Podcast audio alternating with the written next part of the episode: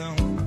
Uma só voz numa canção, todos num só coração, num céu de estrelas. Que a vida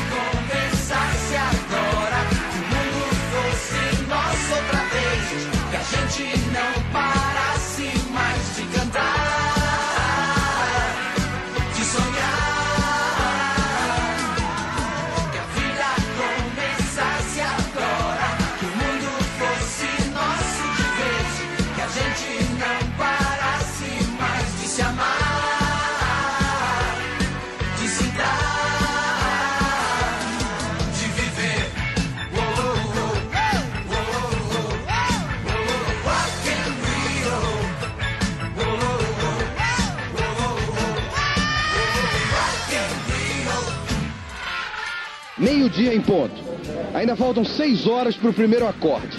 E o gramado do Rock in Rio vive seu último momento de tranquilidade. Abrem-se as bilheterias e lá vem eles. Correndo os primeiros da fila, os roqueiros que madrugaram na porta da cidade do rock.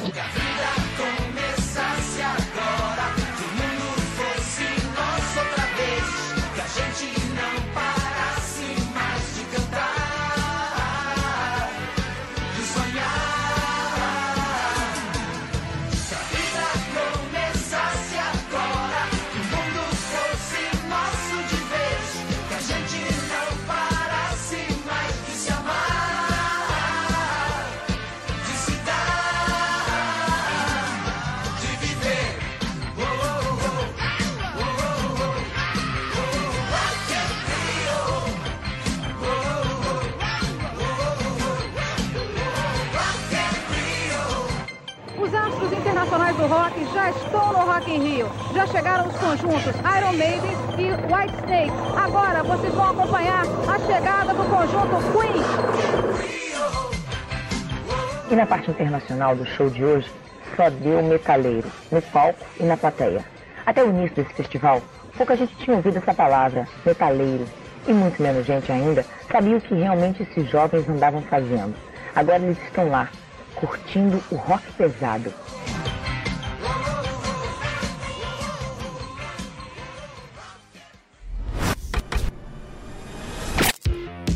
Subiu, tá na rede. Está começando mais uma temporada do podcast mais 80mente correto do planeta. O ano é novo, mas o assunto é sempre velho por aqui, né? Lá se vão oito anos produzindo e apresentando este que com certeza é o podcast mais 80mente correto do planeta. 80 watts, o podcast ideal para quem gastou muito dinheiro com pilhas, comprando Evered Rayovac pro Walkman, para quem limpou vinil com álcool isopropílico, para quem girou muita fita cassete em caneta Bic. É, bons tempos que não voltam mais. Ainda bem que as memórias nunca se foram e para este ano de 2020 eu pretendo introduzir mais novidades no 80 watts e também pretendo continuar fazendo edições especiais com convidados. Então, a partir deste ano, eu vou mudar a periodicidade do Cine Clube 80. É porque eu não dou conta de produzir todos os podcasts mensalmente, então ele não vai mais ter uma edição mensal. Talvez eu lance uma edição a cada dois meses. Eu ainda não sei como vou fazer isso, mas o Cineclube não acabou, só vai ter menos edições nessa terceira temporada. Já o resumo do som continua sem alterações, uma nova edição todo final de mês. Afinal, é um podcast que já foi até premiado, né? E hoje está estreando o novo podcast da família 80 Watts. É o 80 Watts. Eu falei watts, não watts. Que é uma brincadeira com o som da palavra watts em inglês que a gente usa para fazer perguntas. Um nome que foi uma sugestão da cafeína lá do podcast Papo Delas. Olha só, começou como brincadeira, mas vai virar um podcast mesmo. Valeu, cafeína. Logo mais, logo menos eu dou um jeito de trazer ela para participar de alguma edição. E qual vai ser a proposta desse novo podcast? O 80 Watts tem como proposta responder uma pergunta sobre como os anos 80 ajudaram a criar o mundo que vivemos hoje, fazendo uma retrospectiva sobre um tema específico e como foi a evolução desse tema nos últimos 30, 40 anos. E para esta primeira edição, o tema não poderia ser outro, né? Música. Mais especificamente, os festivais de música. E para começar com o pé direito, esse ano novo, eu convidei um grande amigo meu, tem tudo a ver com esse episódio especial. É, eu não sei se já todo mundo sabe, eu já comentei em outros podcasts, mas nos anos 90 eu trabalhei em uma rádio pirata. A SP Rock, a única rádio rock que, apesar de ser minúscula, foi muito ouvida. Tanto que até hoje eu encontro pessoas que eram ouvintes da rádio nessa época e puderam acompanhar uma programação de qualidade feita por amantes do rock é, isso até sermos gentilmente convidados a encerrar as atividades. e foi nessa época que eu e esse meu amigo criamos um programa semanal que ficou no ar durante seis anos. Eu acho que eu passei mais noites de sábado tocando música com ele do que com as minhas namoradas na época. Direto do túnel do tempo, sobrevivente da SP Rock roqueiro das antigas, fã de Ace Disse e testemunha ocular da história, Gel Busquets, seja bem-vindo. E aí, Chip? Tudo bem? Beleza, já tá meio enferrujado aí. Você faz o quê? 10 faz anos? tempo, 10 anos sem assumir um microfone, mas muito saudoso, né? Passamos muitos momentos legais, muita história para contar na SP Rock. Quem sabe um dia a gente vem contar essas histórias aqui para vocês, que tem muita história legal.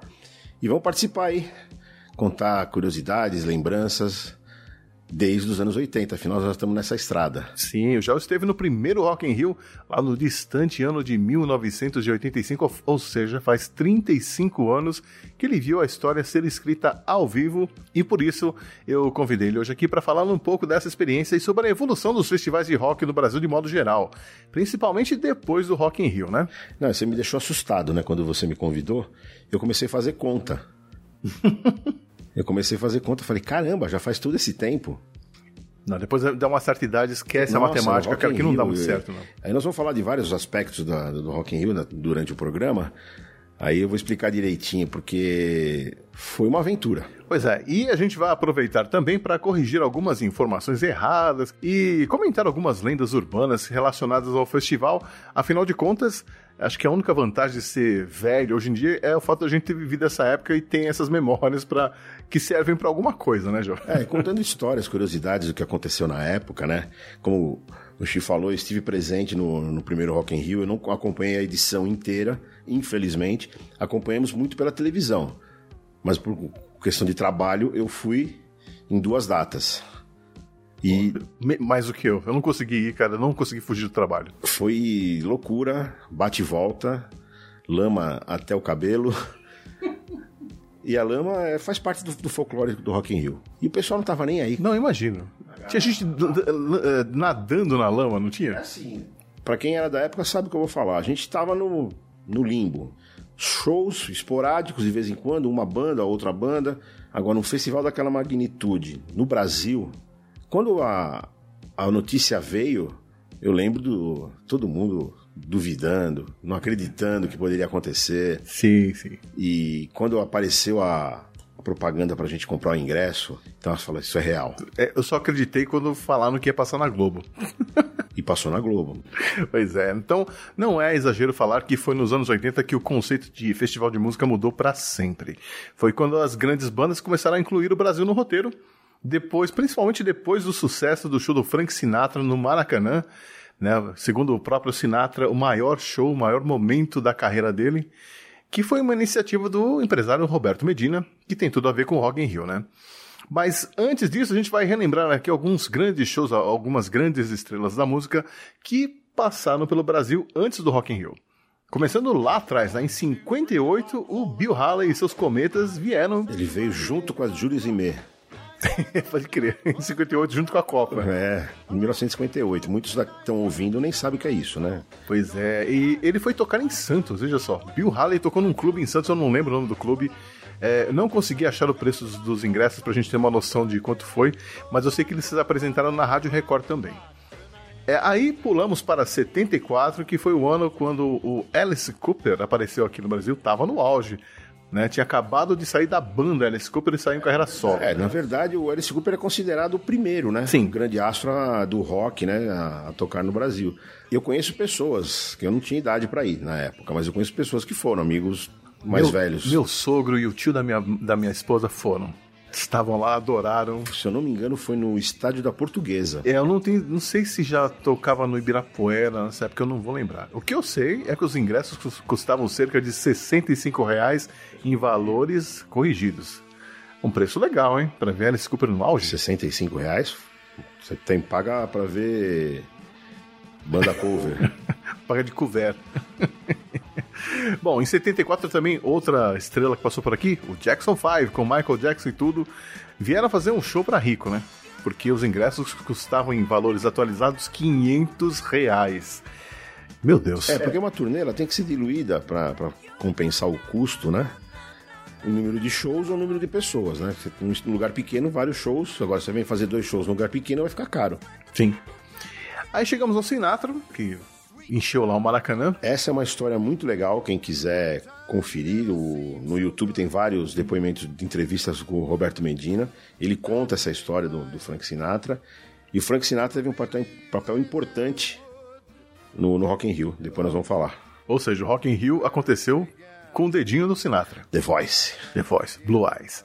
É, e os ingressos para o show do Sinatra custavam 25 reais. Teve transmissão pela Globo. Eu assisti isso na Globo. Eu também assisti, mas eu, apesar de saber que, que o Frank Sinatra era um cantor famoso, eu não conhecia muito as músicas. É, eu conhecia. New York, New York tinha saído um ano antes, acho.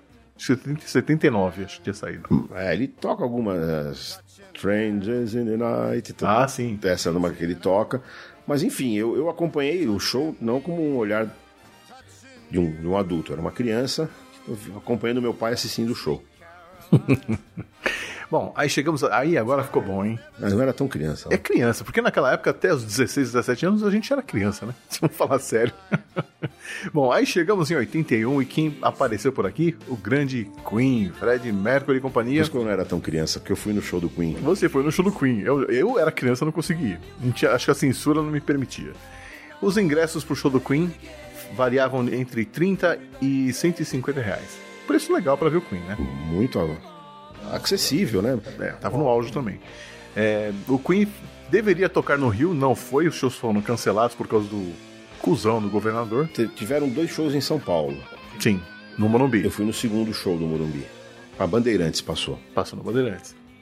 Bom, aí no ano seguinte, 82, o The Police apareceu no Rio de Janeiro, tocou no Maracanãzinho, se não me engano.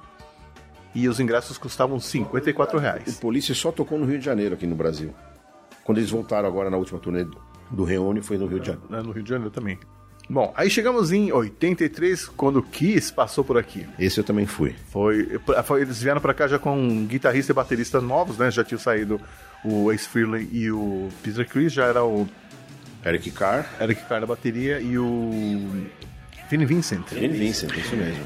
Foi a última formação com, com, com pintura. Depois, eles, eles- acho que eles gravaram um, um disco pintado, depois Sim, aí veio o Lick It Up já sem máscara. É, e o Kiss teve parte dos equipamentos roubados aqui. É, esse é um dos problemas que o, o nosso amigo Medina enfrentou para convencer a galera a vir tocar no Brasil. Nós tínhamos essa fama. De caloteiro, de lugar onde se roubava é, equipamentos, era uma várzea. Mas mesmo assim, no mesmo ano, em 83, o Van Halen passou por aqui. Eu também fui. Você também foi. Inclusive, tinha uns amigos que, que tirou fotos ali no tete a tete com o Ed Van Halen, né? Saudoso Bolívia. Bolívia é o nosso oráculo. Pois é. E os ingressos pro show do, do Kiss ficaram entre 30 e 100 reais. O do Van Halen ficaram entre 45 a 90 reais. Ou seja, pelo preço que se cobra hoje em dia para um show de um festival, daria para você assistir todas essas estrelas e ainda sobrava dinheiro para cerveja. Sim, e para você ter uma ideia, é, um, um assalariado de começo de carreira não conseguiria comprar hoje um, um ingresso para um show. Imagina. Mas a gente conseguia. A gente, gente conseguia. Com salário, bom, eu era office boy. Você Eu também, office boy. office boy também? Primeiro trabalho, né? A gente conseguia. Como mudou o mundo? Mudou, mudou muito. E com relação a festivais, teve algum festival importante antes do Rock in Rio? Teve. Teve inclusive um que teve duas gerações, vamos dizer assim, né? O Hollywood Rock, a primeira edição aconteceu em janeiro de 75, lá no, no Rio de Janeiro, no estádio General Severiano Do Botafogo. do Botafogo, né? E foi organizado pelo Nelson Mota. Esse aí tocaram o Erasmo Carlos, Raul Seixas, Rita Lee, Campelo, é, Vímana, o peso. isso. E os ingressos custavam 40 reais para ver toda essa galera. Aí aconteceu o Festival de Águas Claras, também em 75. Teve outras três edições. Esse foi icônico, né? Esse aí foi, principalmente de 81, Sim. que tocou. O Raul Seixas foi. A história diz que ele foi aos 44 do segundo tempo escalado para tocar lá, né? É nesse, eu não sei se é nesse show que ele abre um, manus, um, um tipo um, papiro, um manuscrito assim, ele lê as, as- não sei se são as leis da sociedade alternativa. É isso mesmo. Eu não lembro se é 81 ou 83, é uma dessas duas datas, mas se eu não me engano é 81. Porque nessa idade aí, com 80, 81, todo mundo só falava disso aí na, na- na nossa turma. A molecada querendo ir pra, pra Iacanga, vamos pra Iacanga. Aliás, saiu um, um documentário no- na Netflix sobre o barato de Iacanga. Sobre o Festival de Águas, de Águas Claras. Então, se você quiser assistir, assista aí. Eu acho que é o de 75. e, é, e é- e é só de bandas nacionais, tá? Só bandas nacionais. Não tenho informações sobre o ingresso da primeira edição, mas a de segunda edição, em 81, os ingressos custavam, em valores atualizados, 100 reais. Barato. Baratíssimo, né? Bom, aí sim, chegamos ao Rock in Rio, propriamente dito, e acho que o Gel vai lembrar, os- a, a divulgação na TV e na revista, nas revistas, né, começou em outubro, mais ou menos, em agosto, aliás, começaram os- o, o burburinho começou em agosto, mas os ingressos começaram a ser vendidos em outubro. É, se eu não me engano, a confirmação veio é, no meio do ano. Que, que o- aí eles começaram a divulgar, é mais ou menos como eles fazem hoje. Eles não divulgam o, o cast todo. Todo. Falam que, ó, fulano fechou. Fechamos com tal. É, E aí começou a divisão das, das datas, né? Quando veio os ingressos pra gente comprar. E eu comprei ingresso único, por um dia e depois para outro dia. Eu não- mas tem gente que já comprou ingresso para o festival inteiro. É, em valores atualizados, ficavam, ficavam cerca de 76 a 80 reais, mais ou menos, por dia. Um valor legal. É, eu era office boy, comprei ingresso para ir em dois shows, fiz mais a viagem pro Rio de Janeiro, que foi uma viagem, outra história. Mas ó, só pra gente ter uma base de comparação, o próximo Rock in Rio que acontece no ano que vem, os ingressos estão custando 525 reais. 525 reais, cara. Dá pra ver todos os shows do Rock in Rio duas vezes. Dá pra ir um monte de show aí. Bom, mas vamos lá. Como é que foi que aconteceu o Rock in Rio, né? Na verdade, a história, é, sim- simplificando a história, né? O, o Roberto Medina queria que o Frank Sinatra fizesse uma- um comercial daquele whisky passaporte. Lembra desse whisky? Isso, é, exatamente. É um, é um whisky que era importado, mas era engarrafado aqui.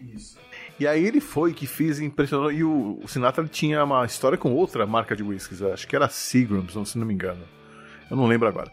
Mas é, ele tava lá no show do Sinatra, né? Pentelhando o cara. Foi justamente no dia que morreu a mãe do Sinatra. Ele tava em Las Vegas. Tava em Las Vegas. E ele chorando praticamente fez. E a história, e o Medina conta que falou: ó, só vou gravar uma vez. Aí ele gravou, não ficou bom. Mas o Sinatra falou assim: não ficou bom, né? Eu vou fazer outra. Aí ele fez outra e fala. Aí o Medina já, já se deu por satisfeito, tá? Gravou tal. E acho que foi, acho que foi o empresário dele, perguntou: e aí? Ah, eu quero levar ele pra tocar no Brasil. O sonho dele era levar o Sinatra. Por causa do pai dele. Ele, ele, ele trouxe o, o- o Frank Sinatra em homenagem ao pai dele. Uma bela homenagem pro pai, né? Um Maracanã cheio. Pra quem pode. O pai dele era um publicitário famoso, só que ele quebrou, né? Ele ficou falido porque mandaram ele embora do. Se não me engano, é o canal de televisão que ele trabalhava, o. TV Rio, né? Por causa do que ele foi contra o, o golpe de 64. Exato. Então ele meio que perdeu, a carreira dele acabou ali. Então eles tiveram que recomeçar e o Medina recomeçou e, e subiu rapidamente, né? O cara sensacional. ele, praticamente office boy, ele virou dono da, da agência Artplan. Partiplan. Pois é. E aí nessas de né, ficar amigo do, do Frank Sinatra, trazer ele, enganar o Sinatra falando que o avião não ia levantar voo, porque o Sinatra estava indo embora do Brasil já, né? Não, porque era o seguinte, a... tava chovendo torrencialmente no Rio de Janeiro. E tinha que acontecer o show. E ele foi na, na Rede Globo, que era que ia transmitir o show, divulgando ah, chamadas o dia inteiro, que ia ter show, que ia ter show, e chovendo. Aí falou que o Sinatra se propôs a tocar 10 minutos embaixo de chuva. Papai do Céu acho que ajudou Medina, parou de chover, secaram tudo. Ele fez um show de uma hora e 45 minutos, que ele considera o maior show da vida É, No meio do show ele parou e falou assim: This is the greatest moment I have ever experienced in my life as a professional singer. Never before have I ever experienced anything like this before. Never. E ele emocionado, assim, toda aquela plateia, né? O maior, maior público que ele já teve. Até hoje é o maior público para um cantor, né? Sim, para um artista solo. Solo é o maior público até hoje. Bom, e aí por conta dessa amizade com o Medina, do Medina com o Frank Sinatra e o empresário dele, Isso facilitou um pouco a negociação, né? É, porque foi o seguinte, o Medina arrumou dinheiro. Aí falou, agora vou contratar as bandas. Sim. Mas sendo brasileiro, chegando lá nos Estados Unidos. Em Nova York, batendo na porta. Quem é você? Ele foi a, a mais de 70 bandas. Nenhuma quis assinar. Ri- A riam dele. Falou que nem aqui vamos fazer um festival desse tamanho. Como é que o Brasil vai realizar um festival desse? Exato. Aí ele foi para Los Angeles, que ele tinha mais dois, três para conversar, que a maioria é tudo em Nova York. Ele chegou em Los Angeles, é desesperado, assim. Ele falando com o empresário do, do Sinatra, ele desesperado falou: Você pode me ajudar? O que, que você precisa? Ah, eu preciso do. Põe a imprensa. Ele falou: Tá bom. Dia seguinte, tinha mais de 70 repórteres na, no hotel que ele estava hospedado em, em Los Angeles, com o aval do Frank Sinatra. Todo mundo foi. Dia seguinte, capa do New York Times, do Los Angeles Times, o maior festival de rock ia ser no Brasil.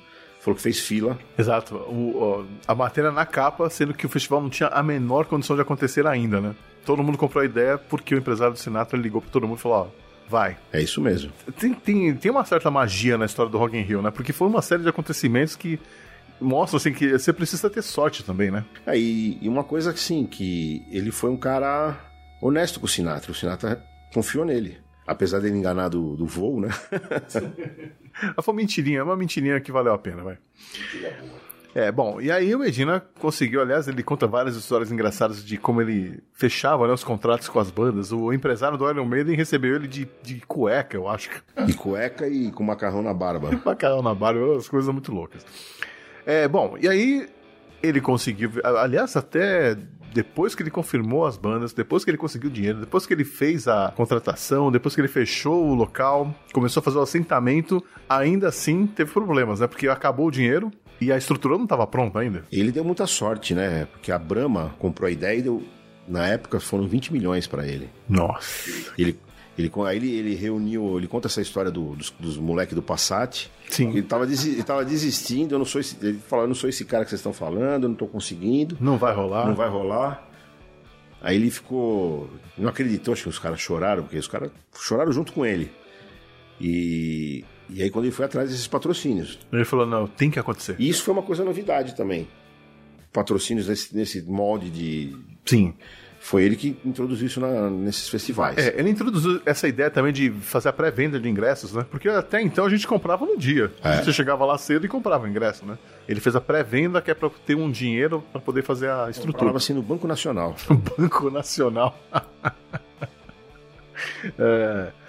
Bom, enfim. E aí ele conseguiu viabilizar e o resto é história, né? A gente viu o show acontecendo, a gente não tem a menor ideia de como aquilo foi, assim, aos 45 minutos do segundo tempo, né, cara? Foi. Muita coisa estava acontecendo ali, estava sendo, assim, tinha acabado de ser decidida, tinha acabado de ser montada, Eles aprenderam né? fazendo, né? Porque não tinha know-how. Ninguém tinha know-how. Ninguém tinha know-how. Esse festival também marcou por, por vários fatores, prin- principalmente porque a gente viu que a nossa mídia não estava preparada e não entendia nada de rock, né? Não. A gente vê as entrevistas da Glória Maria, entrevistas, várias outras entradas de repórteres. Realmente você percebeu que existia uma falta de informação muito grande. É, co- conheciam mais o- os artistas nacionais, né? Os internacionais, poucos eram conhecidos.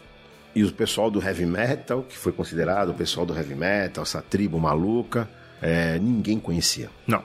Aliás, é engraçado que eu- nessas pesquisas que eu fiz, eu achei umas notícias falando que a Artplan teve que divulgar a nota oficial no jornal falando que o Ozzy Osbourne não comia pássaros, não comia morcegos e que a Sociedade Protetora dos Animais não precisava se preocupar porque nenhum animal seria ferido no Ficava show. em contrato. É um negócio absurdo, mas era o que se acreditava na Teve época, né? aquela, aquela lenda do. Que lenda não, o que aconteceu o fato. Jogaram um morcego, ele pensou que era um boneco e, e era um morcego, ele mordeu e jogou pro público. Aí ficou aquele. Uma, umas, que nem quando veio o, o Kiss pra cá, que ele pisava em pintinhos. que o que a sigla Kiss eh, significava outra coisa também, né? Que era para aliciar jovens para a seita satânica. Isso acontece até hoje. É, não mudou muita coisa, não. Bom, foi no Rock in Rio também que surgiu o termo metaleiro, né? Metaleiro, por causa dos- do, heavy metal, do, principalmente do, do Iron Maiden, do Scorpions e do Ozzy, né? Assim, O ACDC menos, o Whitesnake menos metal, mas roqueirão, né? Ah, naquela época era tudo heavy metal, era tudo metaleiro. Na verdade, nenhum é heavy metal, né? Os padrões atuais. Não, mas se você pensar, faz, tinha sentido, né? O cara que gosta de rock era roqueiro, quem gosta de heavy metal é metaleiro. Faz- tinha sentido. Só que eu acho que, assim, o- a primeira vez que eu vi esse termo foi no jornal, numa matéria escrita, não foi no Rock in Rio na cobertura. Acho que foi o, Jos- o José Rui Gandra, da Folha de São Paulo, que tinha usado o termo em dezembro de 84. Ou seja, esse termo já estava circulando por aí. Alguém inventou, estava usando e chegou no cara que publicou no jornal. E o, o redator do texto do Rock in Rio escreveu a matéria que a Leilane Neubartes leu ao vivo, né, numa entrada. Então muita gente fica bravo com a. Ficou bravo né, com a Leilane, mas ela não tem nada a ver com isso. Ela simplesmente era a repórter que deu a entrada e leu o texto ali no teleprompter, no, no que passaram para ela, né? Então, mas não é ela que criou o termo, tá? Também não foi o Bial, não, que criou o termo. Foi o redator que fez, mas o termo já existia antes do Rock in Rio. É, que mais a gente teve? Ah, a gente. Uma coisa que acontece muito, né? É, as pessoas sempre falam, ah, pô, festival de rock anos 80, como pode tal banda não ter participado do Rock in Rio? Ah, isso é uma coisa que vai acontecer até hoje, né? Mas muitas, pres- muitas ausências a gente pode até entender. Agora, outras a gente questiona por que, que né, não estavam mesmo. Então, assim, como a gente comentou no começo, Medina levou um não de várias pessoas, né? Que eu acho até que eram pessoas sensatas. Por exemplo, o Michael Jackson falou: "É, não, obrigado. Ele já tinha passado pelo Brasil, vai saber o que aconteceu na, na- em 74 com o Jackson 5. E ele era o Michael Jackson, tava mais assim, em, em- em continuar a carreira solo dele, porque ele era o rei do pop e não precisava de Rock in Rio. Bom, artistas que recusaram participar no Rock in Rio. O Aerosmith, talvez por conta de problemas com drogas dos, né, do, do Steve Tyler e do Joe Perry. Eh, Michael Jackson, Bruce Springsteen também não veio. Eu acho que ele estava em turnê nos Estados Unidos também, acho que não tinha mais agenda. Rolling Stones não vieram. Isso eu não encontrei a explicação. O The Who também não sei se é porque a banda praticamente tinha acabado há um pouco tempo, né? Então tinha acabado recentemente. O Deep Purple estava meio embaixo. Deep Purple volta exatamente depois do Rock in Rio com o álbum Perfect Strangers, né? É. Uhum. Uh, The Smiths também falou não. Eric Clapton falou não. Phil Collins disse não. Pretenders, o Pretenders vinha, mas eu acho que a Chrissy Hynde ficou grávida. E aí cancelou o show. E, e, mudaram de ideia. E o The Police também disse não. Eles já tinham vindo em 82. Vai saber o que aconteceu né, naquele show. Ele deve ter ficado com uma pulga atrás da orelha falando, né, acho que Deixa pra lá. Bom, mas alguns artistas nacionais, realmente, eh, geralmente as pessoas mais jovens perguntam, né? Pô, como, como o Raul Seixas não estava no Rock in Rio? O Raul Seixas era um problema, né? Muito sério. O Raul Seixas, ele. Eu já vi dois shows dele na minha vida. Um ele fez, outro ele não fez. Ele caiu pra trás, mano. Então era um, era um caso complicado o Raul Seixas. Ele estava também entrando e saindo de reabilitação. É, o, tinha vários problemas. Rolou uma história de que ligaram, chegaram a ligar, mas a mãe dele não passou Tinha, ele mensagem. tinha um álbum recém-lançado, que é o que tem Rock das Aranhas, Aluga-se, ia fazer um sucesso. Ele tinha sido lançado, se eu não me engano, em 82, 83. É, então, nessa época, uns anos antes, ele tinha feito sucesso com o Carimbador Ma- Maluco, né? no musical da Globo. Ele, ele, ele tava fazendo música, só que ele não estava em condições de se apresentar, não era confiável. Ao, ao vivo não era confiável. Não era confiável, né? Então é por isso que ele não foi chamado, ou se foi chamado, talvez a família tenha dito não por ele, né? Bom, aí outras grandes bandas, Titãs, por exemplo, tinha um LP só. Ainda não era a super banda que a gente conhecia, conheceu depois, né? Quem mais? Kid Abelha estava presente, os Paralamas Sucesso foram. Agora, Djavan, não entendi porque ele não foi chamado Djavan não foi. né? Porque o Djavan já tinha vários sucessos, já tinha uma carreira longa até, e com músicas em novela e tal, podia ter sido chamado.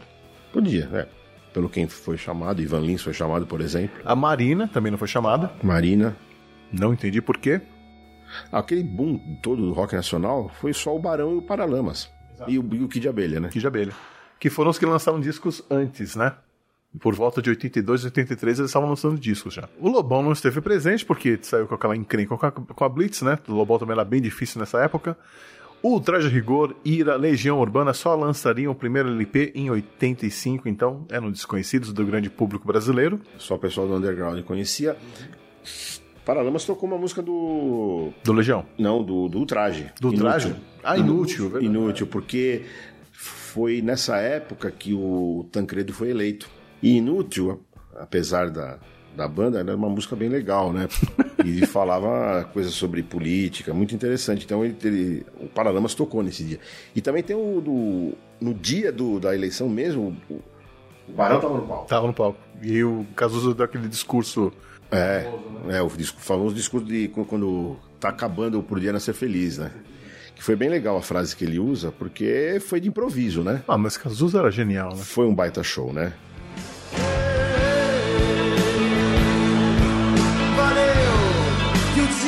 Dia nasça lindo pra todo mundo amanhã. Com o Brasil novo. Com a rapaziada esperta. Rapaziada esperta é um termo tão anos 80, né? E foi o último show do, do Cazuza no Barão, né? Depois saiu em carreira solo. Carreira solo, foi nessa época. É, outra banda, Engenheiros do Havaí, primeiro LP só em 86, então eles eram famosos na cena local, lá de Porto Alegre. Gangue 90, o Júlio Barroso tinha morrido em 84, então a gangue ainda estava meio desnorteada, não, tinha, não sabia o que ia acontecer no futuro, né? Guilherme Arantes tinha sucessos, mas os grandes sucessos aconteceram naquele ano de 85 também. Né? Os sucessos mais populares, vamos dizer assim. Mas uma banda, outra banda, essa sim eu não entendi porque não foi chamada Rádio Táxi. Sucesso da época, né? Baita guitarrista, Vander Tafo, vários sucessos na rádio, música em trilha de novela, sonora de novela, não sei porque o Rádio Táxi não foi chamado. É, lá do sul também tinha o Cleiton e Cledir que faziam sucesso na Sonel já. É, mais uh, anterior, que participou dos festivais da, da, da Record, se eu não me engano, então já era mais conhecido. Mas eu não sei se tinha o apelo popular forte aqui para cima. Não... É, não sei. Isso eu questionava também, né? Porque Baby Consuelo também na época, eu não sei se tinha apelo fora do Rio. É. Ela foi, acho que, junto com, com o Pepe, que era um grande guitarrista, né? Ele tinha que estar no Rock in Rio mesmo. Baita, o show do, do Pepe eu, eu assisti. É. Bom, temos o Rich também. O Rich que tinha estourado, né? Com Menina Veneno, de norte a sul botou música em trilha de novela. É um cara que viveu de, de se ganha, se cresceu com uma música só, né? É, bom, várias músicas, né? Na verdade, porque ele colocou várias músicas em novela, ele vendeu muito, só que aí ele teve aquela crise, aquela treta com Chacrinha, e meio que a Globo deixou ele de canto, não abriu mais espaço, ele foi sumindo, né? É, Roupa Nova. O Roupa Nova, na verdade, ele participou do Rock in Rio indiretamente, né? Como? Por- Porque a música tema foi gravada pelo pessoal do Roupa Nova. Ah, a música tema do Rock in Rio.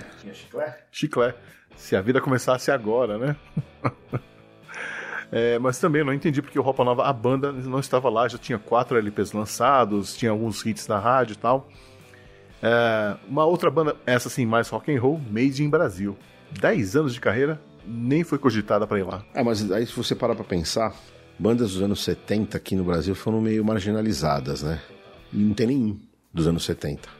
Só, só a Rita Lee, que, mas também a Rita Lee é antes dos anos 70, ela começa no- nos Mutantes dos anos 60. Então ela já tinha um outro tipo de carreira. Agora essas bandas dos anos 70, nenhuma. E a Rita também se atualizou, né? Ela se modernizou, tinha vários sucessos nos anos 80, então Sim. tinha muito a ver. Né? Ela tá lá. É, e o Ira, primeiro LP do Ira em 85, então também não foi chamado. Ou seja, a escalação do Rock in Rio foi uma mistura do que era possível, né? Com aquilo que era previsto e o que era, é, vamos dizer assim, viável.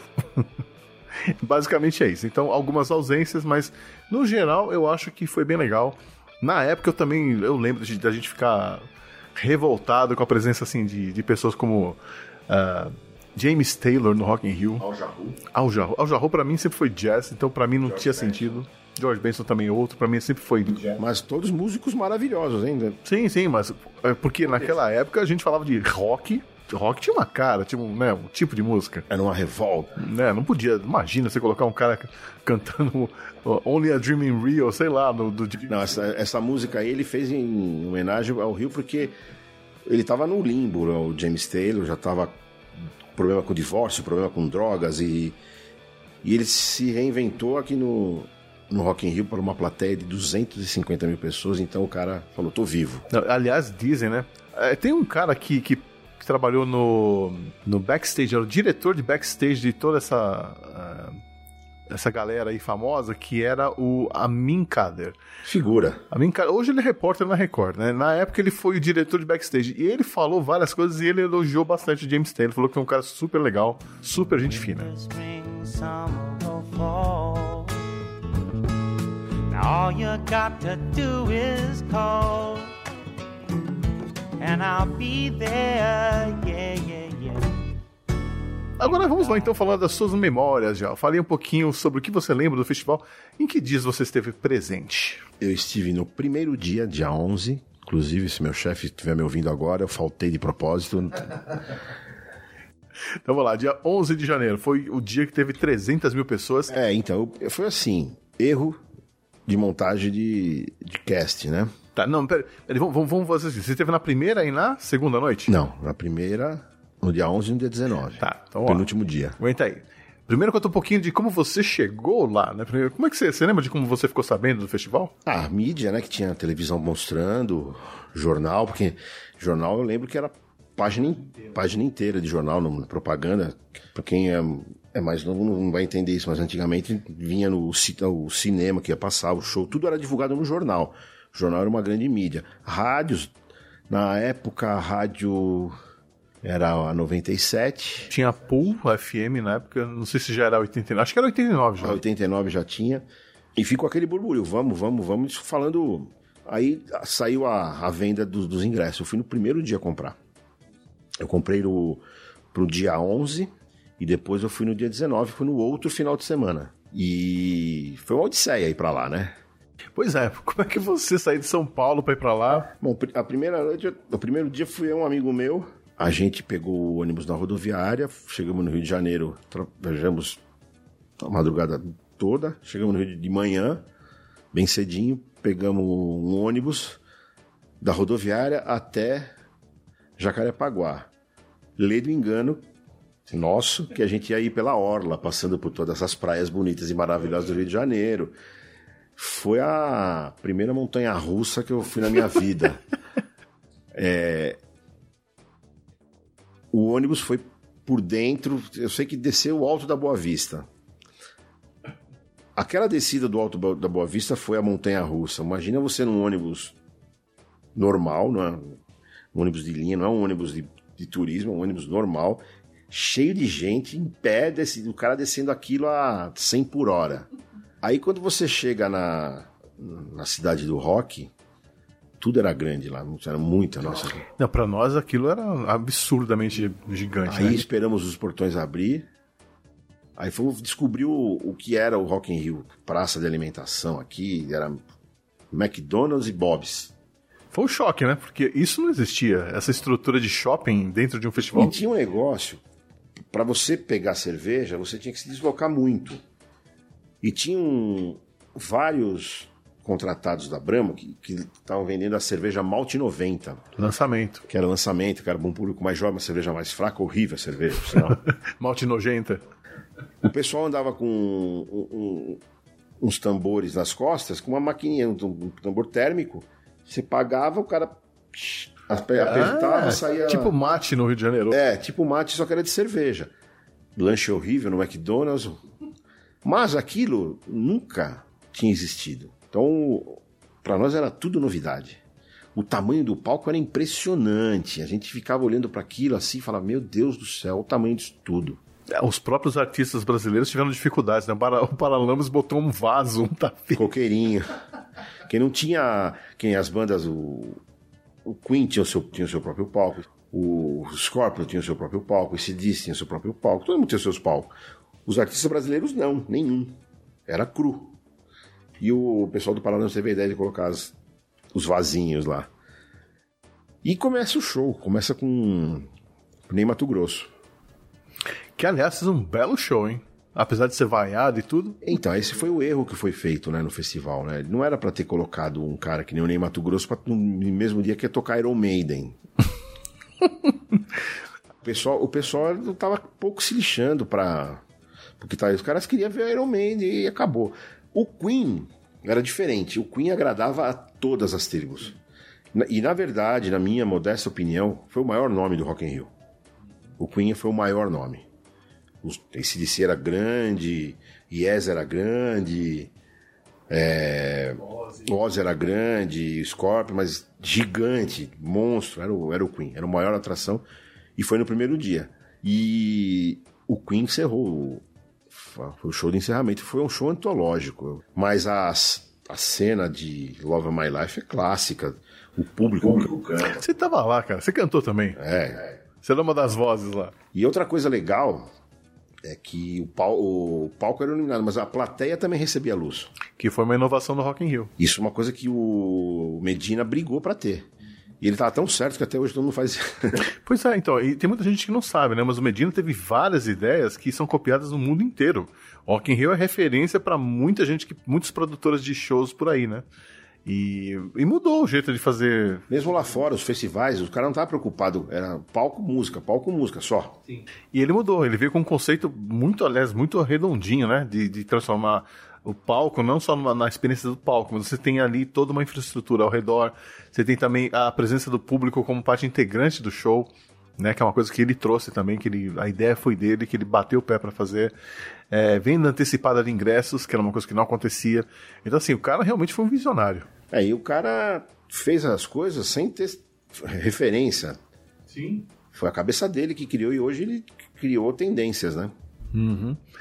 É, mas e aí, você ficou hospedado em algum lugar ou dormiu na? Imagina, imagina, não, foi, foi o verdadeiro bate-volta. Você foi e voltou duas vezes, cara? Foi assim, é, primeira noite, acabou o show, já na madrugada do sábado, saímos do, do Rock in Rio, fomos pra rodoviária. Dormimos no chão da rodoviária, office boy, não ia dormir em hotel. Quem nunca dormiu na rodoviária? né? Sujo de barro, se bem que na primeira noite não choveu tanto, a segunda noite choveu mais. Aí a passagem era pro dia seguinte, vim, voltei para São Paulo. Descansei o domingo, trabalhei a semana inteira. Aí no sábado à noite, a- agora, a segunda noite foi mais complicada. Um cara marcou com a gente de dar uma carona, não apareceu. Desesperado, o metrô abriu, fomos pra rodoviária. Eu e um amigo meu, Humberto. Chegamos na, na rodoviária, não tinha mais passagem. Imagina você com o ingresso no bolso, não tem como chegar lá, desesperado. Aí para daqui, olhando e tal, tinha dois caras que estavam vendendo uma passagem. Eu falei, o que eu quero. Ele eram- eles eram em três, os caras tinham entrado na faculdade, só que um desistiu. Ah, não vou, vende meu ingresso. Deve se arrepender até hoje. Vendeu, vendeu, deu ingresso para os caras vender e a passagem. Eu comprei a passagem. Aí faltava a passagem do amigo meu, aí um outro um homem estava vendendo, acho que já estava sabendo como é que funcionava, já estava até com ágil. Eu não paguei o ágil na minha passagem. Aí o amigo meu pagou tal, aí fomos em ônibus diferente e voltamos de ônibus pro Rio. Aí chegamos no Rio de Janeiro, mesma história. Mesmo estar direto pro, pro Cidade do Rock? Ah, mas aí com 19, 20 anos, tudo fica mais fácil, né? É, não precisa comer, não precisa beber, não tem ar, precisa dormir. não, não cansa, você fica em pé, o show, várias horas em pé. E foi a segunda noite, foi muito legal. Foi uma noite arrebatadora, né? Eu saí de lá completamente surdo, porque a gente ficou perto do palco. A gente tá falando de que dia? Foi o dia 17 ou dia 18 de janeiro? Dia 19, que foi um Ah, sábado. claro, você tinha que ver o Ace disse. Aqui, o Erasmo Carlos saiu fora do, do, do dia, ele foi substituído, ele foi pro, depois da vaia que ele recebeu no primeiro dia. Aliás, uma sacanagem, né? Porque ele, ele participou do Festival de Águas Claras e ele foi ovacionado. Ele achou que ia ter a mesma recepção no Rock in Rio, né? É, por causa do, foi exatamente por causa dos metaleiros. Que nem no- na primeira noite, só, só para relembrar aqui, eu vi o White Snake. O White Snake foi a banda que eu vi duas vezes. Eu tive das outras bandas, eu só vi uma vez, que eles tocaram no meio da semana, foi os shows que eu vi na televisão e tal. Aí no dia 19, que era um sábado, começou com Baby Pepeu, Pepeu fazendo um show guitarrístico ao extremo, guitarra, guitarra, guitarra, guitarra, guitarra. Ele entrou no visual metaleiro, Muita né? guitarra, solos, blá, aquela gritaria toda de, de solos de guitarra Ah, e ganhou a plateia. um show mais curto, era de 45, que foi, foi pro 40. Aí depois começou White Snake, Ozzy Osbourne, Scorpions e ACDC. É, ACDC foi banda de coração, foi uma coisa maravilhosa, mas o show do Scorpions foi assim, um negócio impressionante, não imaginava o que, o que encontrar. Conhecia a banda dos discos. A gente não tinha acesso a vídeos de banda, show. A gente viu um clipe aqui e ali, mas É assim. clipe, né? clipe, não show. E uma coisa, uma presença de palco. Os alemães não são fracos, não. Não, tanto é que estão até hoje, né? E fizeram uma homenagem a eles, né? E teve a homenagem da, da banda Scorpions, que eles têm uma Gibson com o formato do, do símbolo do Rock in Rio, que é a América do Sul, né? Aham, uma guitarra feia pra Dedéu. Verde com várias bandeirinhas. E ele deu de presente pro Medina. Eles deram de presente pro Medina. E no Rock in Rio desse ano aqui, eu, o Medina emprestou pra eles tocarem. Cá entre nós, né? a guitarra é feia pra cacete. Nossa É senhora, feia, que então. guitarra horrorosa, meu Deus. Mas enfim, Eles tocaram Cidade Maravilhosa. Cidade Maravilhosa. Você vai no YouTube que você vê o Klaus Manning cantando Cidade Maravilhosa do Erivelto Martins. Não, mas é, o show. Aliás, é, várias imagens desse show do, do Rock Rio depois foram utilizadas em clipes do Scorpions, né? Big City Nights. Tem pedaço do Rock in Rio, pedaço do Rio de Janeiro. Mas, é, bom, então você viu as bandas que você queria ver mesmo na época, né? Que esse disse Scorpions, Ozzy, Queen, Whitesnake. Faltou alguma que você queria ter visto? Iron Maiden, você viu? Faltou nenhuma, né? Eu fiquei com vontade de assistir o Yes, que não deu pra eu assistir, que eles não fizeram show nos finais de semana, o Yes. E o B52. Ah, B-52 era tudo nessa época, né, cara? Tem, teve as Gogos também, se pudesse eu também assistiria. Rod Stewart também, eu, esse eu fiquei com vontade depois que eu vi o show. Ah, sim, não. O show do Rod Stewart é bom de show. Ele manja. É, Então, isso aí eu não, eu, não, eu não- tinha expectativa nenhuma, depois que eu vi, ah, o Rod Stewart é isso. aí tá- Quando você é mais novo, você limita muito o seu campo de visão, né? Então, mas é muito legal o festival por causa disso. Você abre suas, as suas perspectivas de, de, de gosto, né? Tem muita gente que vaiou James Taylor naquela época que hoje em dia deve ser fã dele. Com certeza. Você muda, né? Você envelhece, você deixa de ser tão radical, Então, né? que nem o- uma coisa que eu não sabia, fiquei, fui saber depois, vendo esses documentários aí que tem, que o George Benson já tinha gravado uma música do Ivan Lins, e essa música ganhou Grammy de arranjo que era do Quincy Jones, do álbum do Give Me the Night. E o George Benson chamou o Lins para subir no palco com ele para tocar Dinorá Dinorá, que essa é a música que ele gravou no álbum dele. Isso eu não fiquei sabendo depois, anos depois. Que- em- quando você tá ali é, no- naquele momento, você vai com um objetivo específico, né? Quero ver o ACDC tocar tal música, né?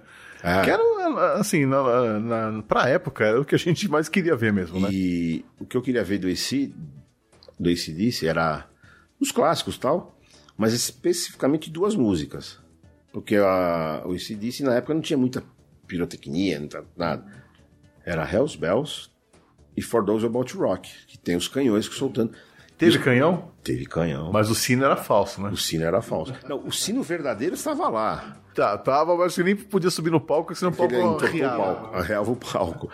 E era um sino de cen- cenário, de, de gesso. Mas o som do sino eu ouvi.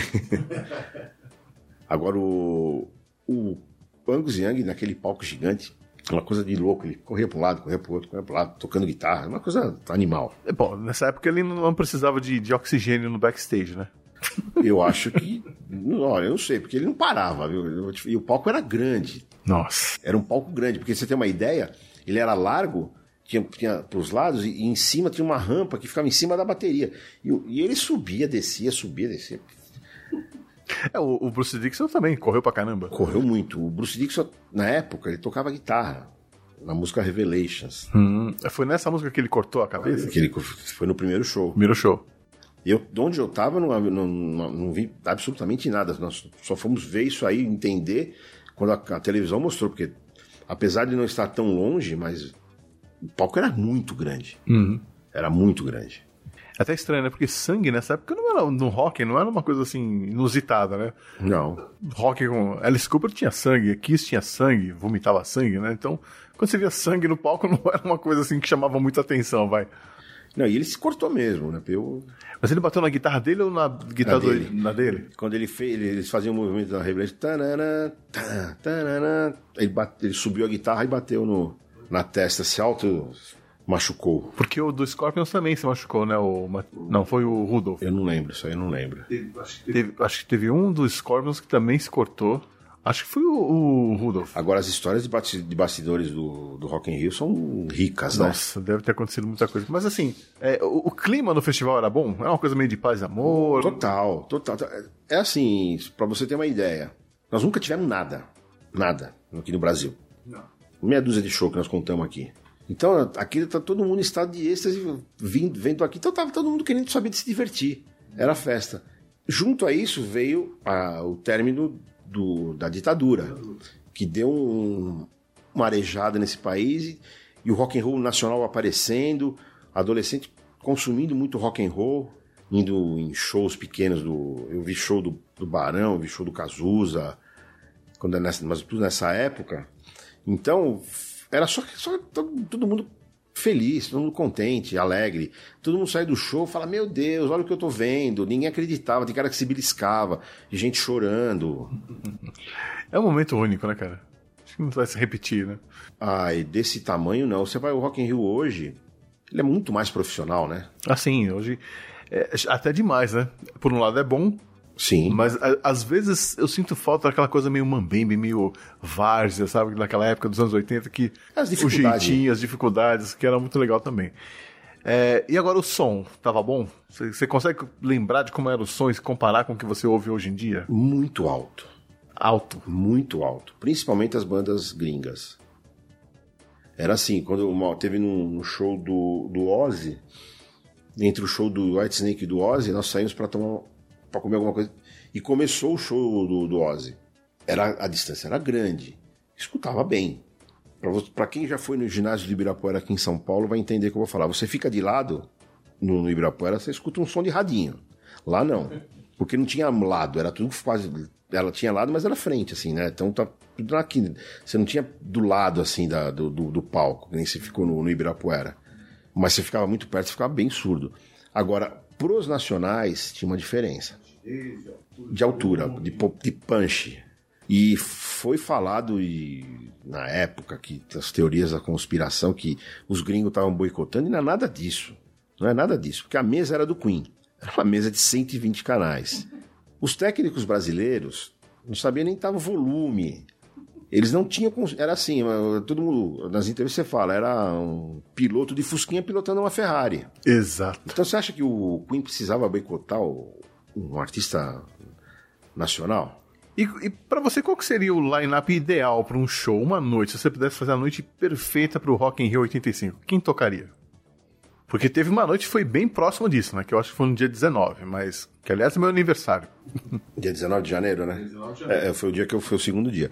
Olha, eu encaixaria, como eu tinha falado pra vocês, o Yes, com certeza, e o B52. Que ficaria perdidaço e ia ser vaiado nesse dia, hein? É, e abrir o show só pra mim.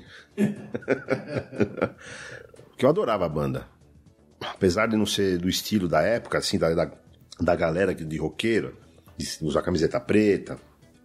Mas é uma banda que sempre foi cultuada, muito legal. E a 52. banda da New Wave pra nós, né? Porque quando a gente fala em New Wave, a gente lembra exatamente de B52. Legal Tender. Total. Era o visual, eram as cores, é tudo que a gente se baseava aqui no Brasil. os vinha do teclados. B52. Exato. Agora, se eu fosse fazer um, um dos, dos nacionais, eu gostaria de ver o Barão, o Paralamas, Pepe e Bebê eu vi, né? Então colocaria. O nosso amigo Ney Mato Grosso fez um show fantástico. Ele foi menos vaiado que o Erasmo, se você quer saber. É porque era a estreia, né? Todo mundo tava no pique, ainda foram mais Não, ele, legais. ele tocou Rosa de Hiroshima, né? Então, uma música que todo mundo gosta. E na época também tinha, rolava aquela lenda, né? Que era uma baita lenda de que o Kiss tinha se inspirado nos Secos e Molhados pra fazer a maquiagem. Então ainda havia um certo, vamos dizer assim, um respeito, vai. É. Mas, assim, dos nacionais, Rita Lee? Rita Lee assistiria também. Eu acho que para por aí, viu? Ah, e a Blitz, a Blitz, a Blitz, a Blitz era uma festa, né? Eles fizeram um show legal também. Teve, eles vieram preparados, tinha coreografia, tinha mudanças de cenário e tudo, né? Foi bem legal. Mas alguns, por exemplo, o Eduardo Duzek, não sei, muito debochado. Era a cara do rock do brasileiro nessa época, né? Mas o show É, mesmo. Eu gostava dele, né? Com... Eu gostaria de ver o Kid Abelha também. Eu acho que nessa época eles estavam em grande forma. Acho que estavam. É, o Kid Abelha eu já não sei se eu queria. Na, na época. não. Não. Na época não. Hoje talvez sim, mas na época não. Eu tenho pressa e tanta coisa me interessa, mas nada tanto assim. Eu tenho pressa e tanta coisa me interessa. Ok. Bom, e algumas curiosidades sobre o Rock in Rio, né? Muita coisa que aconteceu lá ficou, assim, quem sabe mesmo são as pessoas que participaram ali do, do evento, né? Porque tem coisas que não, não dá pra contar. Alguns artistas contaram em livros, biografias, né, que lançaram depois do evento, né? Tipo a Belinda Carlisle do, das Googles. Ela falou que ela saiu um dia do hotel, entrou no táxi, virou pro cara e falou: cocaína. Fez o sinal com a mão, o taxista olhou pra ela, levou ela lá pra uma bocada lá na favela, no meio dos traficantes. Ela comprou uma cocaína super barata, que ela tinha ouvido falar que era barata mesmo no Rio. Voltou pro hotel, ficou doidona. Até hoje ela não sabe quando ela não morreu lá no Rio. Entendeu? Porque assim, a primeira que ela foi lá no, no, no meio do- dos traficantes. Né? Depois que ela voltou e cheirou tudo aquilo sozinha. E diz a lenda que ela, as Googles foram expulsas do camarim do Ozzy Osbourne, que estava se, se recuperando, né? Tinha acabado de sair de uma reabilitação. De uma das, né? Acho que a Sharon Osbourne expulsou as meninas de lá porque elas eram muito, muito loucas. Né? Quem ouve a música delas não, não associa, mas elas eram terríveis, assim. O pessoal do staff das bandas, não os artistas, mas o pessoal do staff das, das bandas, não queriam contato com os, com os artistas nacionais. E era exatamente o contrário, os artistas queriam contato com os outros. Não, eu vi uma história, o amigo, amigo Cadeira contou uma história do, da chegada do Fred Mercury. Que o Fred desceu do helicóptero, olhou assim pra onde ele tinha que ir e falou assim: quem são essas pessoas? São pessoas, né, são os artistas brasileiros, todos eles conhecem você, não tem problema. Aí ele falou: mas eu não conheço elas. Por favor, peço pra que eles saiam do caminho e tal. E se não me engano, tinha gente, eu não vou falar nomes aqui, mas assim, tem umas pessoas bem legais que estavam lá nesse dia que ficaram ofendidas com, com o pedido, né, para sair do caminho. E quando o Fred Mercury passou, eles entraram, eles cantaram em coro, né? Bicha, bicha. E o Fred Mercury, que não é bobo, sabia o que eles estavam falando, ficou puto, chegou no camarim, destruiu tudo. Aí ele perguntou pro Amir se tinha furacão no, no Rio de Janeiro. Ele falou: não, não tem furacão, então vem ver que entrou um aqui. ele destruiu o camarim. Melancia na parede. Ele era uma estrela, nessa época ele estava meio insuportável. Até no filme, né, você, você vê essa história, realmente passou por um, um período bem chato, nem ele se aguentava. E o Amir fala um negócio que, que ele não pode falar por contrato, que ele pediu uma coisa pro Freddie Mercury, e aí ele falou, não era droga, mas ele pediu um negócio pra mim. Ele deu a cara que ele faz, você entende o que ele, o que ele arrumou pra ele, que aí ele ficou calminho. É, é, histórias que, o Amin vai, vai levar pro túmulo. Vai levar pro túmulo. Mas todo mundo sabe o que é, todo mundo olhar pra cara dele sabe o que, que é. Bom, dizem também que ele- a, a produção dividiu os artistas né, em, em dois tipos de hotéis. Os mais fáceis ficavam em um hotel, os mais fáceis de lidar, né? E aqueles que eram os mais selvagens então, ficavam em outros. Então, assim, já era um hotel que era pronto para ser destruído já, porque a fama de roqueiro destruir quartos de hotel era bem, bem grande nessa época, né? É, e o Medina fala que os artistas atuais são muito mais profissionais. Os pedidos são menos exóticos, extravagantes do que naquela época. É que naquela época também a gente não tinha muita estrutura, né? O, Rod Stewart, por exemplo, pediu acho que umas 30 bolas de futebol. 12, só que um- uma tava furada. E assim, uma coisa óbvia, né? Você tá no país do futebol, quero bola de futebol. Não deve ser difícil de arrumar. Não, mas ele faz isso nos shows dele. Ele faz, é, é, porque ele, ele, ele é torcedor do, do Celtics de, da, da, da Escócia. Então ele gosta de futebol. E ele chutava 12 bolas, mas tinha uma tava furada. Então, mas aí é um pedido razoável, né? Só que parece que no dia que ele você apresentar era um domingo e tava tudo fechado. Só tinha 11 bolas. Exato. E pro cara conseguir essas bolas foi uma jornada, uma, uma aventura, né? E você que ainda não veio pra cá, fique frio. Na cidade do rock tem lugar pra todo mundo. E se espaço não vai faltar, ingressos também não. Quem ainda não tem, pode comprar a qualquer hora aqui na área do festival. Uma boa tarde. O Rock in Rio teve o recorde de público para um festival que permanece. A, a- a edição que mais teve gente ainda é de 85, né? Passaram por lá 1 milhão 380 mil pessoas. Dá uma média de 115 mil por dia. É, ela a- era a meta do, do Medina, mais um milhão de ingressos, pra bancar a- toda a estrutura, todos os artistas, E acho que não teve muito lucro, não, viu? não com- e não pagar é, ingresso caro, pro- não fazer um, um ingresso caro pro público. Que é uma coisa que o Medina sempre pensou, né? Ele sempre levou muito em consideração o público. Eu acho que é uma postura legal dele. Ele, eh, nesse Rock in Rio, ele limitou o valor né, dos ingressos para poder ter eh, acesso para mais pessoas. Mas com isso ele teve que se virar, né? Pra, com patrocinador e coisa e tal. O patrocinador da época era a Brahma, maior, que eu lembro. Aí tem os parceiros do Banco Nacional, porque onde foi vendidos os ingressos. Os- o Bob's, o McDonald's, E eu não lembro se teve outro, agora não tô me recordo, mas os principais era a Brahma. McDonald's, aliás, que bateu o recorde de vendas, né? Em um dia, conseguiu vender 58 mil hambúrgueres. Entrou pro Guinness Book of Records. Se você reclama do McDonald's hoje, você não comeu o McDonald's do Rock in Rio.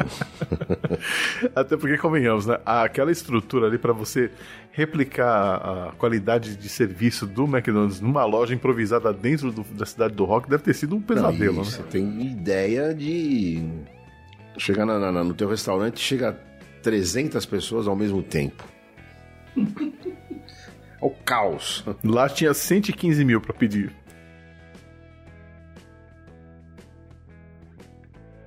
E o que mudou nos festivais de música desde então? Acho que o mais importante é que o Brasil se tornou uma opção viável, Virou né? rota, e lucrativa, né? Virou rota, o pessoal começou a ser levado mais a sério, né?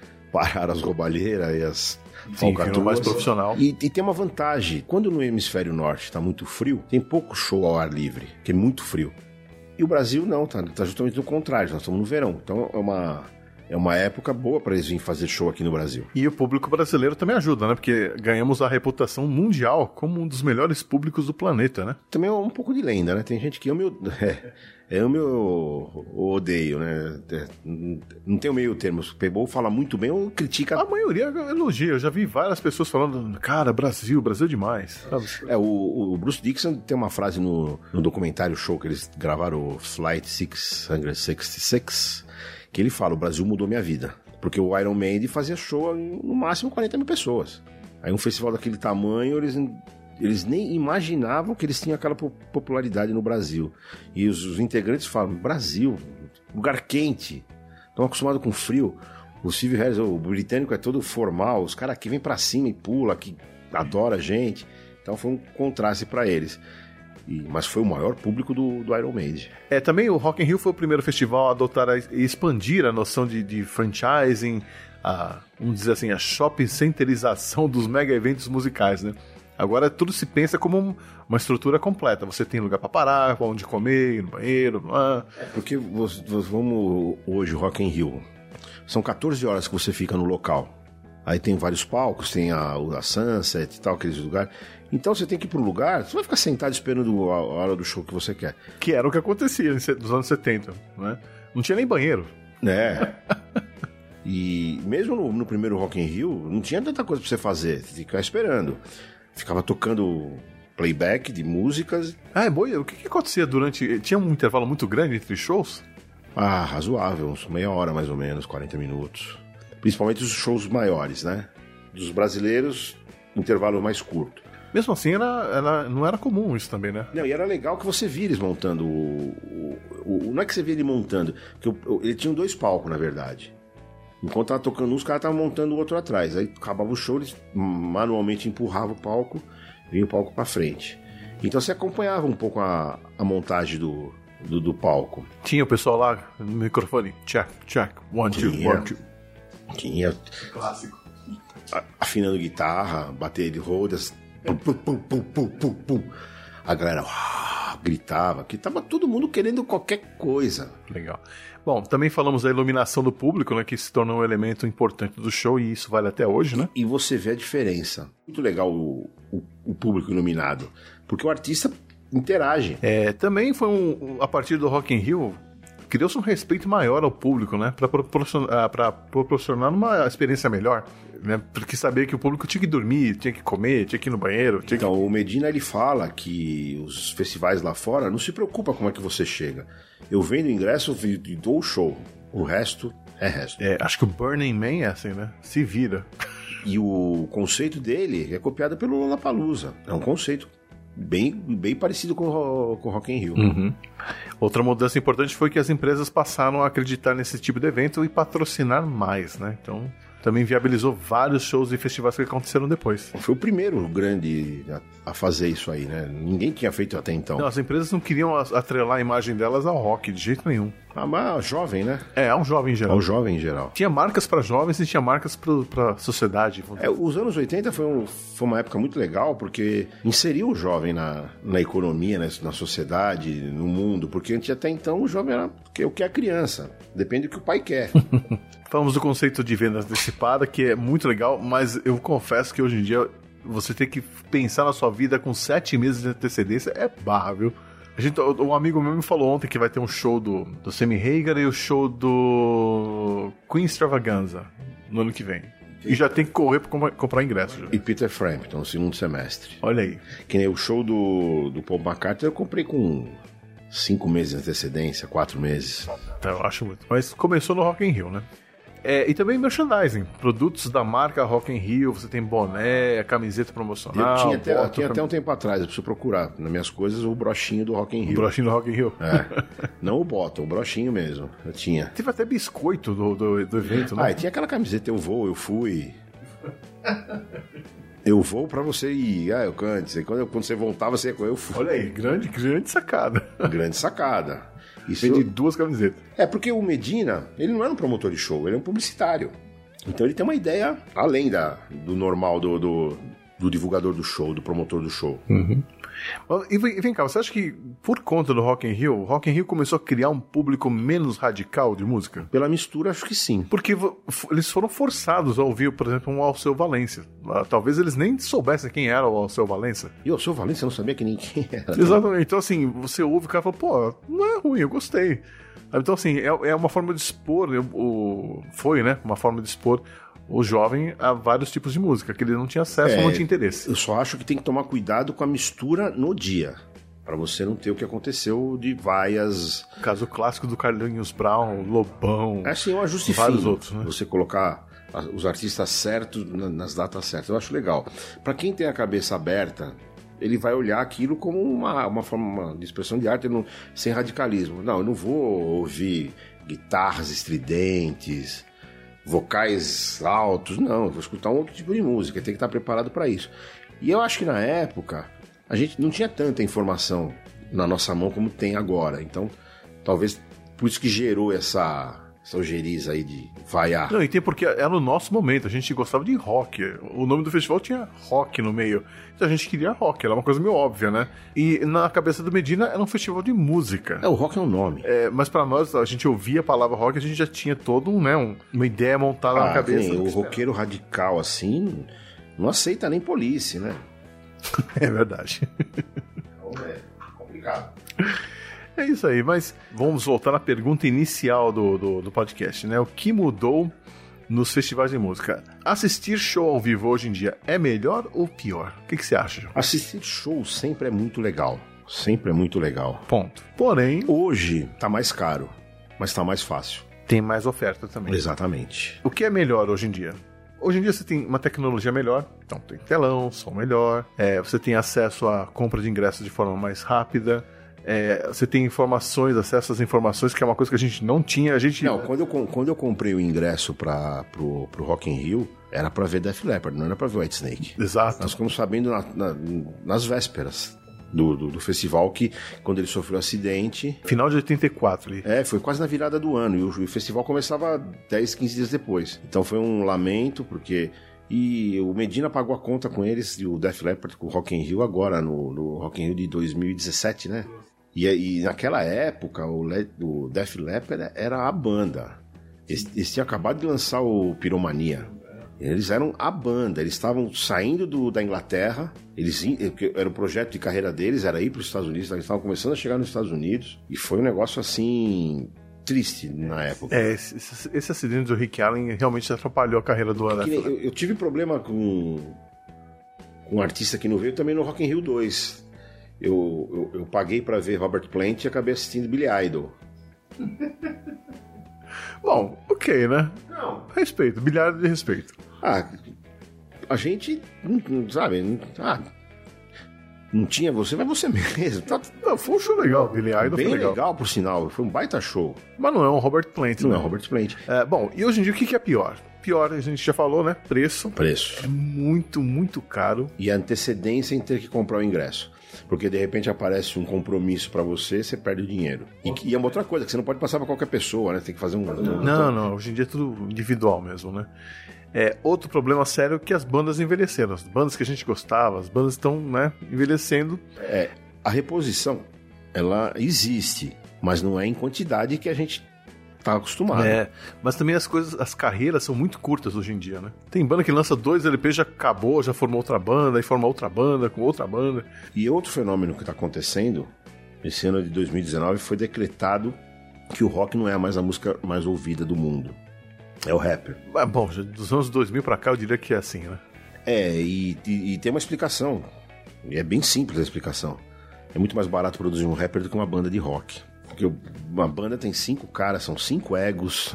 É, outra coisa que mudou hoje em dia, pra pior, na minha opinião, público. Ah, isso no, no geral, né? O que que você acha? O público do futebol já não é mais o mesmo, o público da, do show não é mais o mesmo, o público do cinema não é mais o mesmo. A impressão, eu não sei se é uma impressão minha só, mas eu vejo, vejo muita gente no, no show que não tá lá pelo show em si, tá pelo evento. Ficam andando o tempo todo, nunca param pra ver o show. Estão sempre preocupados em tirar uma selfie, ou comprar uma cerveja, ou ir pro banheiro, não sei. E as cara. pessoas só ficam querendo saber de filmar o show. Para, compra o DVD. Não, exato. E eu tenho um problema porque eu só vejo tela de celular na frente, eu não consigo ver o palco e coisa e tal. E aí como é que fica, né? Você tá lá ao vivo vendo o evento pela tela do celular.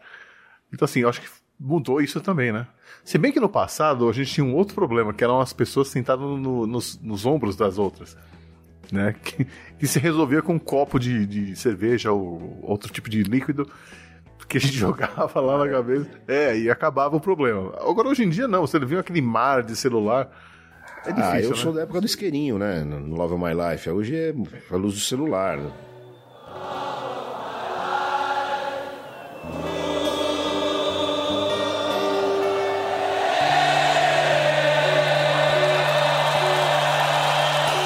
Se você pudesse resumir um pouco assim, o que, que foi a importância do Rock in Rio, não na sua vida, mas para a sua experiência com a música, o que você diria, João? Eu não tinha noção que eu estava fazendo parte da história. Hoje eu tenho noção que eu fiz uma pequena parte dessa história. Com meus dois ingressinhos lá, eu fiz. Minha... Ó, assim, o que, o, que, o que fica na minha memória foi o, o antes também de, da, da, da Odisseia, de chegar no Rio de Janeiro, principalmente no segundo show, de acontecer de, de, de ter que ir na rodoviária comprar passagem em cima da hora. Então foi uma loucura. Ter visto o ACDC foi uma coisa maravilhosa. Foi uma realização de um sonho de, de adolescente. E assistir Whitesnake, assistir Scorpions fo- foi assim. Que surpresa.